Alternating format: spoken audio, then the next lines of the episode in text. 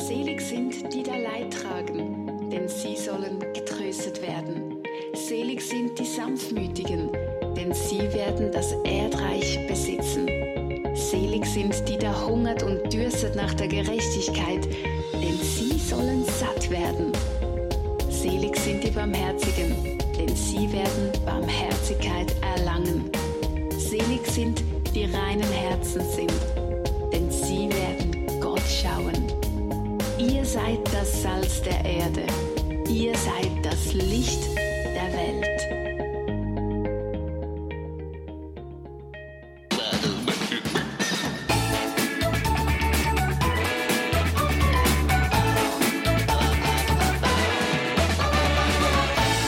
Ich sage, du selber schuld, wenn du nicht finden einen Mann, der dich ja, liebt. Mhm. Jesus spricht in der Bergpredigt über das Gesetz und dessen Interpretation im Alltag. Meine Nachbarin, die hat mich gefragt, ob ich ihren Hund spazieren führen könnte. Es gibt ja auch ja Männer, die ähm, schauen auf das Herz und nicht auf das Parkett. Da landen wir bei der Juristerei, einem Sonderfach der Wissenschaft. Ja, sie ist nicht mehr so gut zu Fuß und ah, Diese Studentinnen und Studenten, die können diskutieren, stundenlang, tagelang, über dieselben Gesetze. Da labern sie und sagen nichts aus. Aber das sind dann auch nicht so schönes Mann. Aber vielleicht er hat Geld, dann ist auch gut. habe ich natürlich nicht Nein sagen können. Schulden, Schulden, Schulden, das Prinzip ist, das Prinzip ist doch folgendes. Ich hasse Hunde. Sie labern und sie labern und sie erzählen und sie wenden. Sie labern und sie labern. Wir, wir leben doch von Schulden. Ja? Wenn, wir, wenn wir Schulden machen, das, das ganze marktwirtschaftliche Prinzip ist doch auf Schulden machen aufgebaut. Immer wenn ich als Kind ungehorsam war, dann sagte man mir, Schuld ist einer der besten Motivatoren überhaupt. das steht in Matthäus 5, Vers 49. Oder sagen, sagen wir so, das Gefühl von Schuld kitzelt das Beste aus den Mitarbeitern raus. So seid auch vollkommen, wie euer himmlischer Vater vollkommen ist. Liebe. Schuld und Liebe. Liebe, äh, Geld, Schulden. Schulden, Schulden bringen mir Geld. Und Geld macht Liebe. Man kann machen sehr viel mit Geld, nur mir glauben. Hm. Auf der Toilette habe ich dann Spurgeon gelesen, so ein kleines Buch, Zweite Gedanken. Und da steht, da wo die Liebe dick ist, da sind die Fehler dünn. Das hätte man mal meinem Vater sagen sollen. Da werde ich aggressiv.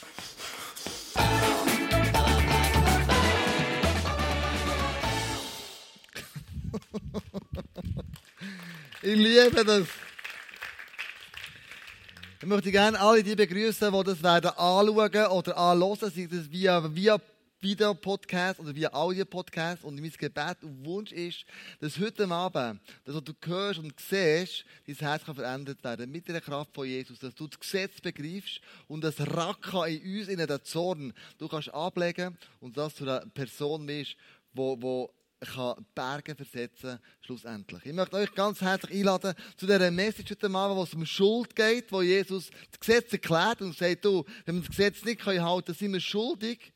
Aber doch auch sagt, Gott liebt dich unendlich. Und das Schuld und Liebe, das möchten wir miteinander zusammen anschauen. Was hat das auf sich? Ich möchte euch zuerst das Gesetz erklären. Was meint Jesus mit dem? Und dann möchte ich auf einen Zorn sprechen kommen, wo jedem von uns drin ist, das Racka, wo du merkst, wie kann ich diesen Zorn in mir loswerden. Und ich möchte beten, dass Jesus unsere Herzen und unsere Ohren offen macht für die nächste halbe Stunde, wo er zu dir ganz bewusst möchte reden. Danke, Jesus, bist du da. Und ich bitte dich dass du unsere Ohren und ähm, unseren Magen so gross machst, dass wir fühlen und hören, was du denkst und fühlst und uns was sagen über in dieser, in Message hinein. Wo es darum geht, das Gesetz zu erklären, wo es darum geht, herauszufinden, was hast du gemeint mit dem und wie können wir es in der heutigen Zeit anwenden. Bitte hilf uns, das richtig zu verstehen. An jedem dort, wo wir sind. Amen. Was ist das Gesetz? Du kennst vielleicht die zehn Gebote. Mit diesen zehn Geboten hat aber Jesus, äh, hat aber Gott auch noch äh, andere Gesetze gegeben. 2. Mose liest du 613 Gesetze, wo drinnen beschrieben ist, was ist in der Beziehung zu Gott, wenn etwas falsch läuft, was kannst du machen. Aber es ist noch viel mehr drinnen beschrieben, was passiert mit der Beziehung untereinander, zwischen mir und dir, zwischen den Menschen, wenn etwas falsch läuft. Bei diesen zehn Geboten, die ersten vier, geht es darum, Beziehung zu Gott zu regeln. Und die restlichen sechs geht es darum, Beziehung unter den Menschen zu, zu, zu, regeln. Und dann kommt Jesus und sie fragen, du, können wir das Gesetz erfüllen? Und was ist es denn? Sagt Jesus, schau, eigentlich kann man sich konzentrieren, ein Konzentrat machen auf zwei Sätze. Lieb Gott von ganzem Herzen, von ganzer Seele, mit ganzem Verstand und lieb die Nächste wie die auch. Das ist das ganze Gesetz zusammengefasst in zwei Sätzen. Dann macht Jesus Konzentrat. Ich möchte dort anfangen mit der Bergpredigt, wo Jesus Folgendes sagt. Matthäus 5, 21. Wie ihr wisst, wurde von euren Vorfahren gesagt, du sollst nicht morden, du sollst nicht die Ehe brechen, du sollst nicht dich scheiden lassen, du sollst nicht schwören, du sollst dich nicht rächen, du sollst deine Feinde lieben, seht ihr später, am Anfang seht ihr im Gesetz, du sollst deine Feinde hassen. Und dann sagt Jesus, aber ich sage euch. Und zu wem redet Jesus jetzt? Jesus redet jetzt zu einer Gruppe von Leuten. Ganz unterschiedliche Herkunft. Das sind Selbstgerechte, das sind Suchende, das sind Trauernde, das sind Sklaven, das sind Arme, Gesetzliche, Liberale, Schuldige und Sünder, Reiche, Verfolgte. Jesus redet zu den Leuten, die ich heute Abend zu euch rede. Zu ganz vielen verschiedenen Personen. Und wichtig ist, dass wir das Gesetz, egal wo du herkommst, richtig interpretieren und verstehen, damit wir es im Leben anwenden können.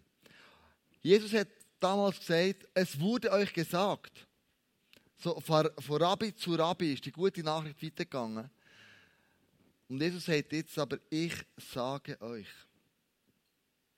Und was meint Jesus mit dem? Wenn Jesus sagt, aber ich sage euch, was will das Gesetz uns sagen? Was will das Gesetz, das schon so alt ist, vor 2000 Jahren und mehr geschrieben worden ist? Was soll das Gesetz jetzt noch in heutiger Zeit jetzt so seine Gültigkeit? Ich höre immer die Menschen, die sagen, weißt das Gesetz, das ist im Alten Testament. Das gilt nicht mehr. Jesus ist gekommen und hat das Gesetz ja erfüllt oder aufgehoben. Das gilt nicht mehr, die Gebote und die Opfer und die Sachen. Einerseits gilt das Opfer schon nicht mehr, aber es hat einen Grund, warum das nicht mehr gilt. Und diesen Grund, den müssen wir verstehen, damit wir das Gesetz verstehen können. Also warum gibt Gott überhaupt das Gesetz und wie reagieren wir darauf? Und Jesus gibt auf das eine Antwort. Matthäus 5, 17 bis 21 sagt er, meint nur nicht, ich sei gekommen, sagt Jesus, das Gesetz, um die Worte der Propheten aufzuheben. Ich werde vielmehr beides bekräftigen und erfüllen. Denn das sage ich euch. Auch der kleinste Buchstabe im Gesetz Gottes behält seine Gültigkeit, solange Himmel und Erde bestehen. Wenn jemand auch nur das geringste Gebot Gottes für ungültig erklärt oder andere dazu verleitet, der wird in Gottes neuer Welt nichts bedeuten. Wer aber anderen Gottes Gebote weitersagt und sich selbst danach richtet, der wird in Gottes neuer Welt großes Ansehen haben. Ich warne euch, wenn ihr das Gesetz Gottes nicht besser erfüllt als die Pharisäer und Schriftgelehrten, kommt ihr nicht in Gottes neue Welt. Wow! Jesus sagt mit anderen Worten, ich bin gekommen, nicht um aufzuheben, ich bin gekommen, um zu erfüllen.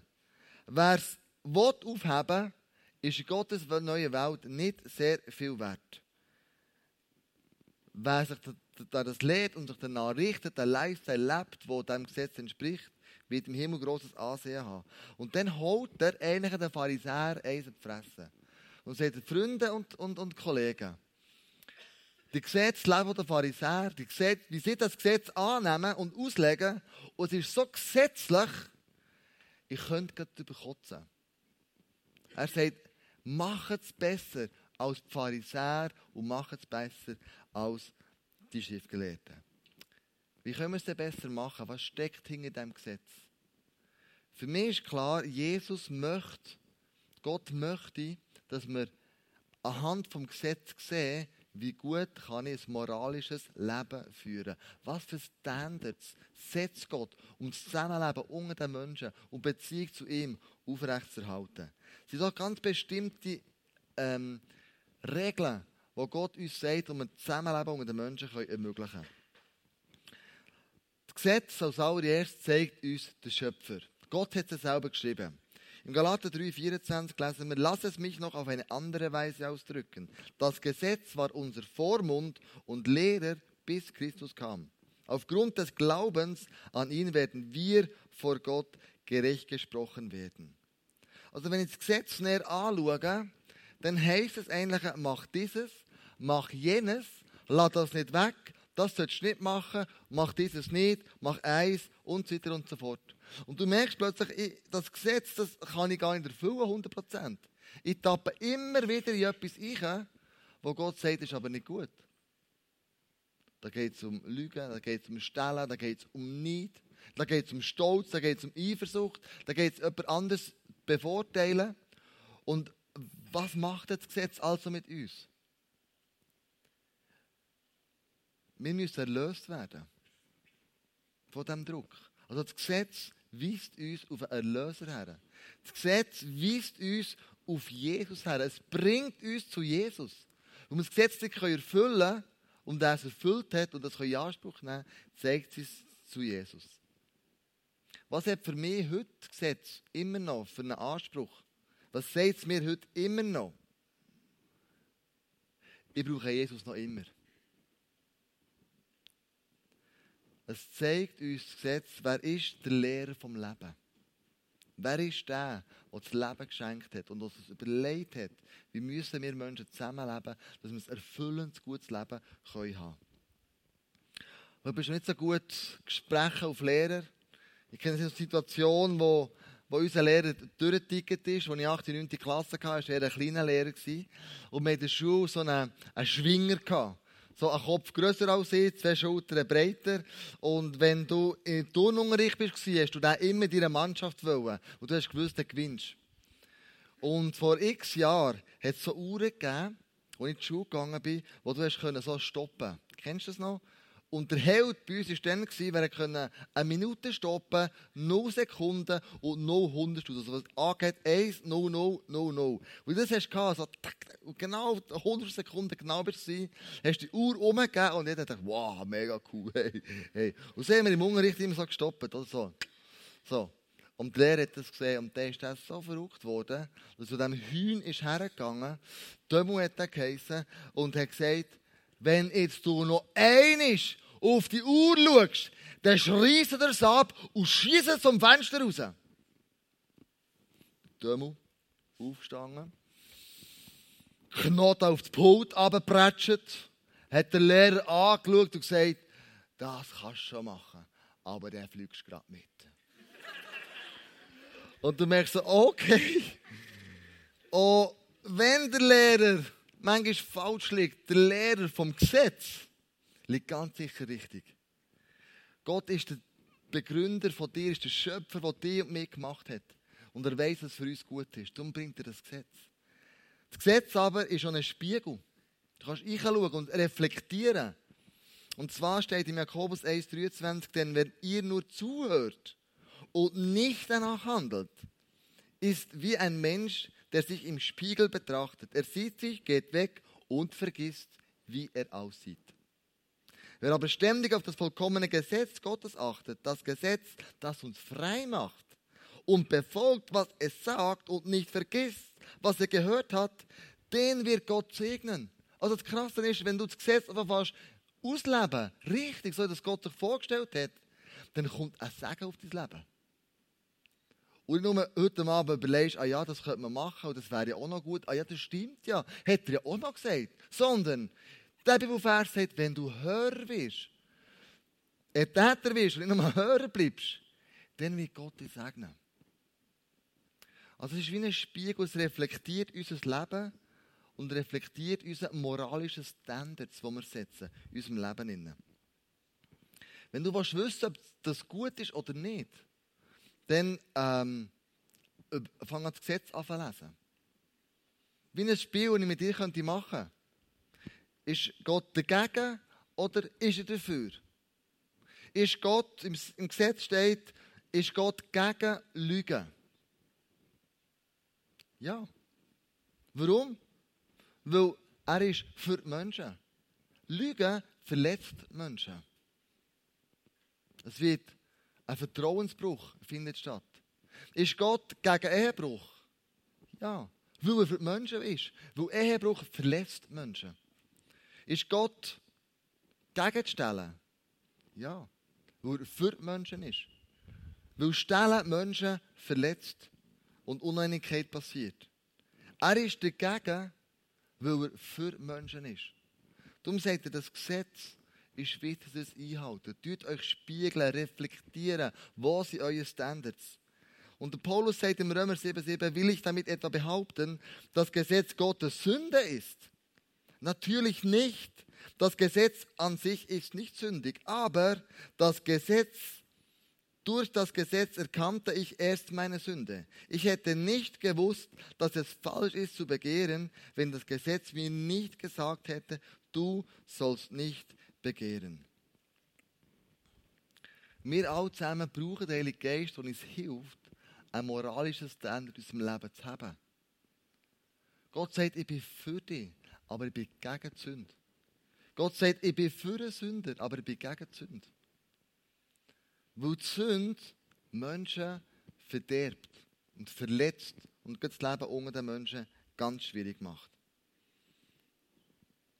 Dritter Punkt. Das Gesetz umschließt die Sehnsucht Gottes für uns, nicht aber seine Liebe. Da kommt der dritte F. Schöpfer, Sehnsucht, Spiegel. Was meine ich mit dem? Gottes Wunsch ist, dass wir nicht lügen. Gottes Wunsch ist, dass wir die Ehe brechen. Aber wenn das trotzdem passiert, geht es über die Liebe raus. Dann kommt plötzlich Gnade und Wahrheit zusammen. Und das tut die Bibel in einer ganz wunderbaren Geschichte, die Jesus erlebt, illustrieren und darstellen. Du kennst die Geschichte von der Ehebrecherin, wo sie frisch zur Tat ertappen. Sie zerren sie auf einen Dorfplatz, wo Jesus mit den Jüngern ist. Und sie sagen, nach dem Gesetz muss die Ehebrecherin gesteinigt werden. Jesus, was sagst denn du? Sie müssen eine Falle stellen. Und Jesus schreibt irgendetwas in Sand oder einen Boden und dann sagt er zu der Menschenmenge, die aufgebracht ist, wer von euch der ohne Sünde ist, soll der erste Stein schießen. Einer nach dem anderen lässt den Stein fallen. Er geht am Schluss zu einer Ehebrecherin und, und nimmt ihre Hand. Und er fragt sie, wo sind seine Ankläger? Sie sagt, Sie sind gegangen. Und dann sagt Jesus ihr, wenn sie dich nicht verurteilen, dann verurteile ich dich auch nicht. Das ist Gnade über dem Gesetz, und sie hat den Tod verdient. Da kommt Gnade ins Leben. Ich verurteile dich auch nicht. Das ist Gnade. Die Wahrheit ist, und er ihr sagt, Gang und sündige nicht mehr. Da kommt Gnade und Wahrheit zusammen. In einem kleinen Augenblick im Leben von dieser Frau.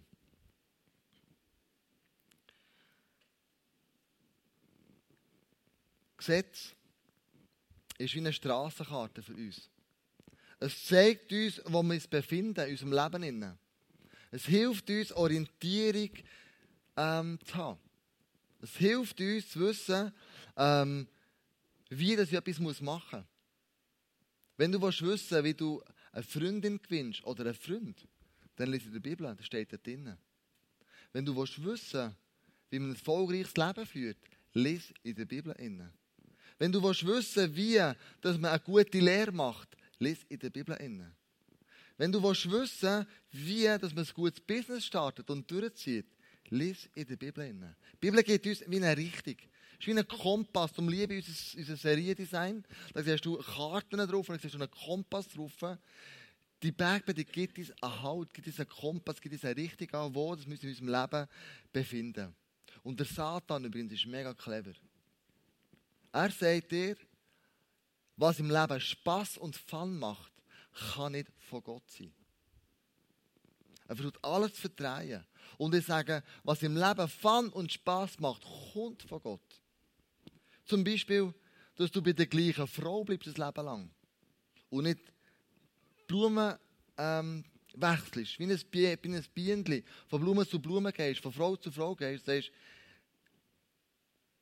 eine Frau ein ganzes Leben zu haben, das ist das, was glücklich macht. Und das andere nicht. Das Gesetz ist wie ein Maßstab. Es hilft mir zu messen, wie ich im Leben stehe. Es hat eine Zeit gegeben, wo ich oft übertrieben habe, auch in der Predigt.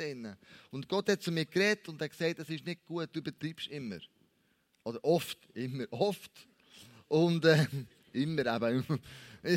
du übertreibst immer ein bisschen. Und dann sagt, ähm, sage ich Gott, ja, wie kann ich das denn ändern? Hilf mir doch dabei. Und dann sagt er, geh zu deiner Frau, zu Andrea, sie passt auf dich auf, wenn du predigst. Geh zu Andrea und sage, schau, Gott hat zu mir geredet, ich übertreibe immer, ich würde das gerne verändern, kannst du mir helfen? Und dann, äh, das mache ich natürlich gerne. Sie waren unterwegs gewesen, und dann irgendwann am Sonntag sind wir heimgefahren und dann sage ich, ja, wie hast du die Predigt gefunden? Und sie, ja, die war super gewesen, mega. Aber du hast wieder mal übertrieben. Und sage ich, ja, wo denn? Dann sagt sie, du hast gesagt, es haben sich zehn Leute bekehrt, letzten Sonntag. Es waren nur drei im Fall. Aha, okay. Ich habe die Engel mitzählt wahrscheinlich. Gut, ich muss sich nicht bekehren, aber ich habe gemerkt, dass ich, ich lüge. Schlussendlich übertrieben heißt, ich lüge die Leute an. Und dann habe ich gemerkt, es ist nicht gut.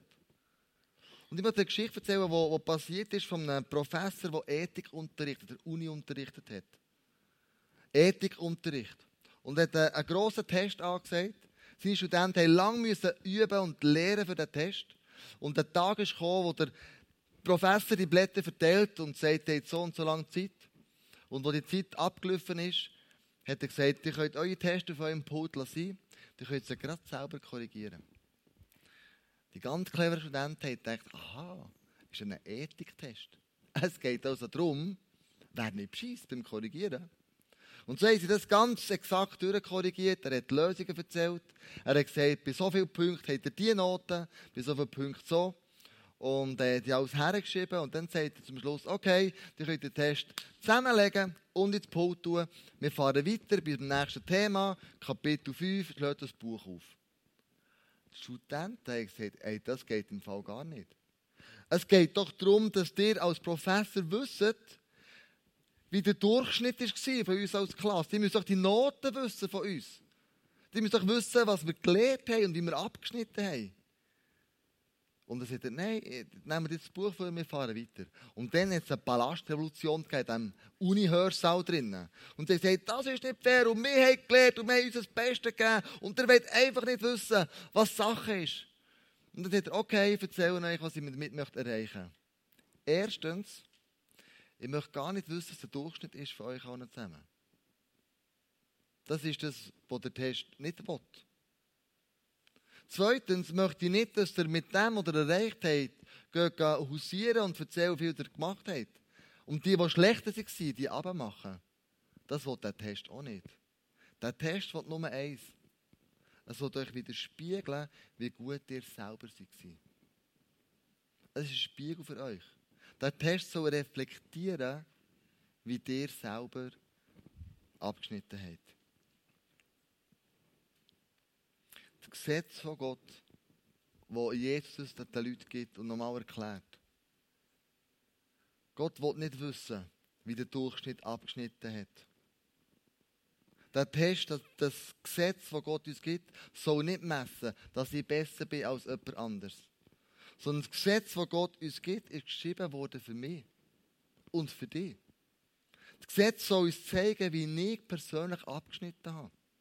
Was ich für eine Leistung gebracht habe wie ich Gottes moralisches Standard in meinem Leben umsetzen oder eben nicht. Und ich möchte zu einem Punkt kommen, wo Jesus aufgreift. Ein paar wenige Verse später. Ich habe dem Titel gegeben, check als allererstes Herz. Matthäus 5, 23. Wenn du eine Opfergabe zum Altar bringst und dir fällt plötzlich ein, dass dein Bruder dir etwas vorzuwerfen hat, dann lass dein Opfer am Altar zurück, geh zu deinem Bruder und versöhne dich mit ihm. Erst danach bring Gott dein Opfer dar. Welches Opfer bedeutet auf Hebräisch? Sich Gott annähern. Und du hast vielleicht sicher auch schon herausgefunden oder gemerkt, wenn deine Beziehung zu jemandem nicht stimmt, wenn du Krach hast, wenn etwas zwischen euch steht, dann steht oft auch etwas zwischen dir und Gott. Deine Beziehung zu Gott ist getrübt, weil deine Beziehung zu Menschen getrübt ist. Und hier sagt Jesus, bevor du Gottes Opfer gibst, in deine Beziehung kommst, es wird nicht so funktionieren, wenn du diese Beziehung nicht geregelt hast. Darum sagt er, gang vom Altar weg, lass dein Opfer liegen, gang du in die Ordnung und dann komm von Gott und dann stimmt deine Beziehung zu Gott, wenn es hier eben auch stimmt. Dann macht Annäherung zu Gott einen Sinn. Es gibt also einen Zusammenhang zwischen Opfern und Beziehung unter den Menschen. Warum haben wir so oft Mühe, unsere Beziehung zu Menschen in die Ordnung zu tun? In dir und in mir ist Zorn im Herz. Und Jesus greift das auf, weil er es sieht bei den Leuten. Matthäus 5, 21 lesen wir, wie ihr wisst, wurde unseren Vorfahren gesagt, du sollst nicht töten, wer aber einen Mord begeht, muss vor ein Gericht. Doch ich sage euch, schon wer auf seinen Bruder zornig ist, wenn die Beziehung gestört ist, dann erwartet das Gericht. Wer zu seinem Bruder sagt, du Idiot, der wird vom obersten Gericht verurteilt werden. Und wer ihn verflucht, dem ist das Feuer der Hölle sicher. Idiot heißt auf Hebräisch Raka. Schon das Wort selber lädt dir erschur, oder? Raka, der Zorn in dir inne, wo durch irgendetwas entstanden ist. Ein Feuer in dir, das man fast nicht löschen kann. Und an dieser Stelle, wenn Jesus spricht, dem ist das Feuer der Hölle sicher, wird die Hölle übersetzt mit dem Wort Gehenna im Griechischen. Und Gehenna hat die Leute all verstanden, was Jesus meint mit dem. Gehenna ist ein Tal neben Jerusalem, das Gehenna-Tal. Und das ist eigentlich eine Kehrichtverbrennungsanlage von Jerusalem. Gewesen. Wir haben dort den ganzen Köder, alles Schrott, alles Zeug, hat man dort nach Gehenna gebracht, in das Tal rein. Und wir haben es verbrannt. Es hat Rauchsäulen gegeben. Und es hat gestunken, Tag und Nacht, wo dort immer ein Feuer gelodert hat. Und man dort den Abfall verbrannt hat. Dort sind Füchse und Tiere und Kojoten und wilde ähm, Viecher hergegangen zur Nacht und in diesem, diesem Zeug innen gewühlt. Und es hat gestunken wie Zoll. Und wenn Jesus jetzt hier sagt, dann sagt die Hölle sicher, sagt er, wenn du Zorn hast, Raka in dir, dann fährst du an zu stinken. Es fährt zu miefen um dich herum. Es fährt an grausam, wie ein Müllhalde innen, fährst du zu schmücken. Und er sagt, schau, das Raka in dir innen, das muss raus. Wenn du wütig bist, wenn dein Herz verletzt worden ist, wenn du bitter bist worden, fast an stinken in dir. Und Jesus sagt, das Raka, das muss raus. Auf jeden Fall. Weißt du, wie oft das Männer pro Woche zornig werden? Sechsmal. Weißt du, wie oft Frauen zornig werden pro Woche? Dreimal. Ein bisschen besser dran. Aber ähm, einige Frauen haben mir vorhin gesagt, nach der Celebration, da steht nicht. Ey, sogar mehr als Männer zornig pro Woche. Wir müssen sich mal sehen, aber was ist denn das Raka? Was ist dein Raka? Und es gibt so vier Reaktionsmuster, die wir haben. Das erste ist so der gewaltsame Zorn. Du hast etwas verrückt und du, du irgendetwas gehen in deinem Leben. Ich muss mich so gut besinnen, vor x Jahren hat Andrea und ich Krach gehabt und ich weiß nicht mehr, was das Thema war, aber wir haben wirklich laut diskutiert miteinander. Und dann haben wir aber mein Gottenmädchen schon da gewesen. Und äh, etwa so, äh, eben, acht, neunjährig, etwa um, um, um die Währung herum. Und ich war gerade dran, einen Kaffee rauszulassen und habe so einen Migros-Budget, Milchbüte in der Hand gehabt, voll. Und wir haben zusammen diskutiert, André und ich, und wir sind nicht einig geworden. Und ich habe gesagt, das stimmt einfach nicht. Und das schießt mich an und heilt. Und ich bin so verrückt worden, ich habe den Beutel genommen und habe vom Boden geprätscht. Und ganze Milchschwämme immer gehabt. Nicht in der Käserei oder so, sondern bei uns in der Küche. Und das war eine riesige Sache. Alles in Start. Oh, mein kleines Gottemädchen. Götti, was hast du gemacht? Und wenn sie heute sehen, sagt sie oft, du Götti, Weißt du, der Milchbeutel? Dann. Das ist so ein gewaltsamer Zorn, der kommt. Dann merken sich die Leute, bis in all die Ewigkeit. Der stille Zorn ist, wenn du alles reinfrissst. Der selbstmitleidende Zorn ist dann, wenn du Selbstmitleid hast mit dir. Warum immer ich? Was passiert das immer nur mir? Beim stillen Zorn habe ich gestern dem, am Freitag auf dem Melo gemerkt, bin ich Velo gefahren und es hat eine Situation gegeben, meistens von mich so angeschissen hat. Ich bin auf dem Velo gefahren, hatte Stöpsel drin gehabt und fahre durch den Wald durch, so runter, bin verrückt gewesen, äh, still. Und dann habe ich ausgerufen im Wald drin, Jesus, warum schon wieder? Das darf einfach nicht wahr sein. Und dann kommt so eine Frau mit dem Hund spazieren und denke so, uh, schau. Das ist so, wenn du ganz alleine bist. Frisst dir ich, aber Menschen, die das machen, dauernd, werden bitter. Die Freude geht zum Leben raus. Dann kommt der manipulierende Zorn. Das ist der Zorn, wo du fast Leute einfach manipulieren. Ja, letzte Woche, seit zwei Wochen versuche ich, eine Sanitärbude zu bewegen, dass ich bei uns in der Dusche können, die Fugen dichter machen Die sind nicht mehr so dicht und in Angst, das Wasser läuft hinterher. Und nach fünfmal anrufen, bewegt sich einfach gar nichts. Und ich habe wirklich am Freitag in dieser Frau nicht gewünscht gesagt, aber doch vehement meine Meinung gesagt, dass sie für eine Bude sind. Und ich habe so innerlich gedacht, für mich, ich könnte ja jetzt dieser Frau sagen, mit wem das sie zu tun hat. Meine, die Videopodcasts und die Audiopodcasts und, und meine Predigt wird übernommen in Biel, in Thun und in Interlaken. Und ich könnte jetzt wirklich die Bude beim Namen nennen und euch auffordern, die Bude zu boykottieren. Geht ja niemand dorthin. Und ich habe mir überlegt, ich könnte das dieser Frau sagen. Und ich würde sicher alles in die Gang bringen, damit sie morgen, am Sonntag, sogar die Fuge machen kann. Das ist natürlich nicht gesagt, manipulierend manipulieren oder du plötzlich deine Stelle, deine Stellung, deine Position einfach fast ausnutzen.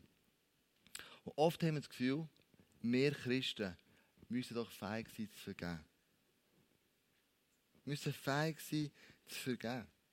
Aber wir können so oft uns Gedanken machen, wenn das Racken in uns innen ist, ist es sehr schwierig, das hier zu tun hier. Wie bringt man denn das Racken hier rein? Also eine Aussage, wie bringen wir das richtige Herz wieder hier rein? Was kann ich machen, damit das wieder ein ganzes Herz wird? Das Raka, das raus ist gekommen, dass nicht mehr wieder Raka reinkommt. Ich möchte dir ein paar Tipps geben. In der Bibel lesen wir, platziere die Zorn im Gebet zu Gott. Gang mit dem zu Gott. Der Hiob, was ihm schlecht ist gegangen, und einem Freund gesagt hat, du hast gesündigt, du hast einen Fehler gemacht. Hiob, du bist schuldig geworden. Was hast du darum gemacht, dass Gott dich so prüft? Sagt im Hiob 11, 13 bis 16, streck deine Hände empor und bete zu Gott. In tiefster Not innen. In deinem Racker-Moment innen. Dann kannst du jedem wieder offen ins Gesicht ziehen. Bald wird all dein Leid vergessen sein. Wie Wasser, das versickert ist. Also streck deine Hände auf zu Gott. Gang mit dem Racker zu Gott. Wer das gemacht hat, ist der David. Der David, ein Mann nach dem Herzen Gottes, ist zu Gott gegangen. Wenn du seine Worship-Lieder äh, schaust oder liest, wenn du seine Anbetungssongs, Psalmen liest, merkst du plötzlich, wow, das ist wirklich ein Mann nach dem Herzen Gottes. Aber der David hat auch Rache-Psalmen geschrieben. Lies sie mal. Da sagt zum Beispiel, Gott, ich verwünsche meine Gegner. Ich wünsche eine Pest an Haus. Gott, du weißt, wie die mir Schlechtes über mich gesagt haben. Du weißt, was die mir antun wollen. Du weißt, und ich wünsche ihnen nur das Schlimmste vom Schlimmsten. Und der David geht zu Gott und sagt, du klagt nach mal, kotzt dich aus und ist bei Gott. Der David macht nichts anderes als, wenn das da dein Raka ist, das da hier, dann sagt der David, und ich komme zu Gott, Gott, ich höre nicht auf, bis das Raka aus mir draussen ist. Und so ist der David unterwegs mit Gott. Und du liest am Schluss, nachdem er sich ausgekotzt hat, dass sein Herz wieder gut ist worden. Dass er Gott gefunden hat. Dein Raka ist am besten bei Gott aufgehoben. Und nicht bei anderen Leuten oder irgendwo sonst, sondern gang mit dem zu Gott. Bet so lange zu Gott, bis alles draussen ist. Und manchmal nützt eines nicht. Manchmal musst du zweimal, zehnmal, vielleicht hundertmal musst du den Zorn rauslassen. Bet für die, die dich verletzt haben.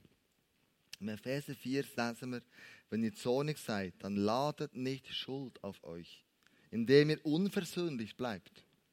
Lasst die Sonne nicht untergehen, ohne dass ihr einander vergeben habt. Wenn du Zrakadus hast bei Gott, fang dich an mit diesen Personen zu versöhnen. Vergib ihnen, was sie im Leben Zorn hervorgerufen haben. Und ich sehe wie ein Prinzip, wo der Abraham keine Kinder bekommen konnte. Mit der Sarah, war ein alter Mann, ist ein Moment gekommen, wo er seinen ersten Feind gesegnet hat. Und ihm ein Kind gewünscht hat und er doch keine Kinder haben konnte. Und er das gemacht hat, ist Sarah kurz auf schwanger geworden. Oder Hiob am Schluss von seinem Leben für seine Freunde angefangen zu beten. Ist die Not und das Leid durch gewesen. Und Gott hat ihn doppelt gesegnet. Dein ganze Raka ist in dem Moment aus aus deinem Herz. Wo du Menschen, die dir Leid da haben,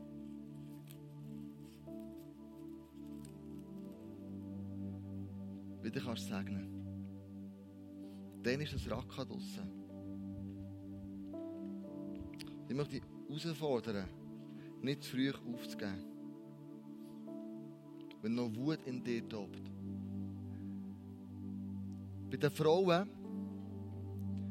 ist Mut, Wut, vielleicht ist es aber auch Neid, was sich in deinem Herz sehr breit macht. Dann kannst du auch Raka sagen.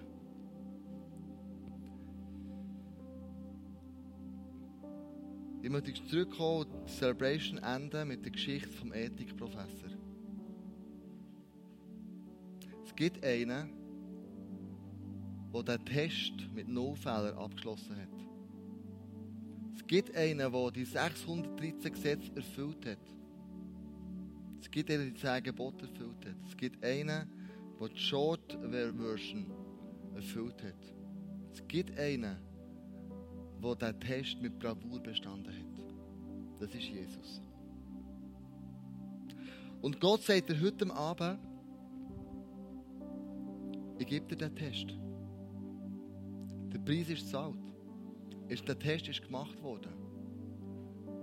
Und er sagt nur, du kannst den Test haben, er sagt dir auch, du kannst Noten haben. Sechs Ausrufe.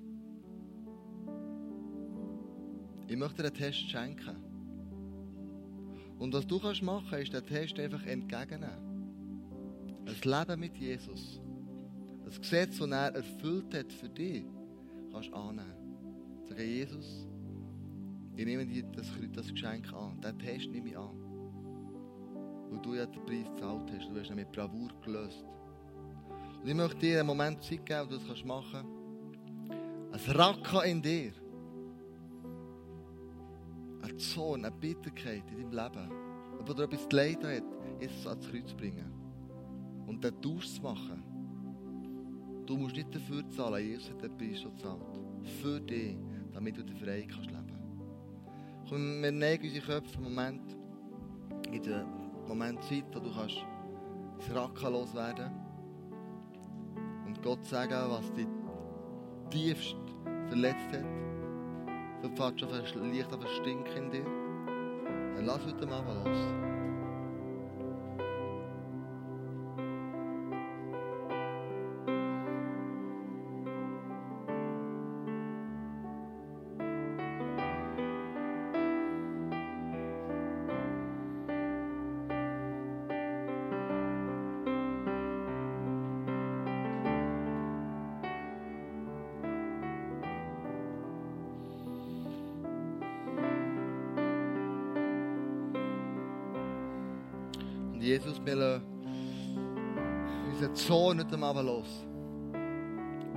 Situation. Menschen, die uns verletzt haben und bitter geworden sind. Wir lassen heute Abend einfach weg und geben es ab. Wir machen einen Tausch heute Abend, Jesus und dir. Ich gebe das ab. Die Verletzungen, die Bitterkeit, die Sachen in meinem Leben, die krumm gelaufen sind. Es kann ein Chef sein, können Familienmitglieder sein, Brüder, Schwestern, Vater, Mutter, Großmutter, Großvater, Onkel, Tante. Es kann auch Leute sein in meinem Arbeitsumfeld, Jesus. Wenn ich so zornig bin, dass etwas passiert ist, wo mir ist das Leid gewerkt worden. Weil ich lasse heute Abend einmal mehr gehen, Jesus. Und ich boniere von diesem Kreuz, Jesus. Jesus, ich nehme den Test, wo du bestanden hast, das Gesetz erfüllt hast, nimm mich zu mir, Jesus. Weil ich weiss, dass dort die Lösung und die Hoffnung drin ist. Weil ich weiss, dass dort eine Erfüllung drin ist im Leben. Drin. Jesus, ich erhebe deinen Namen einmal mehr über mein Leben. Und ich lasse gehen, Jesus, weil ich weiss, das, was ich jetzt empfange, ist nichts anderes als Amazing Grace, Jesus. Amen.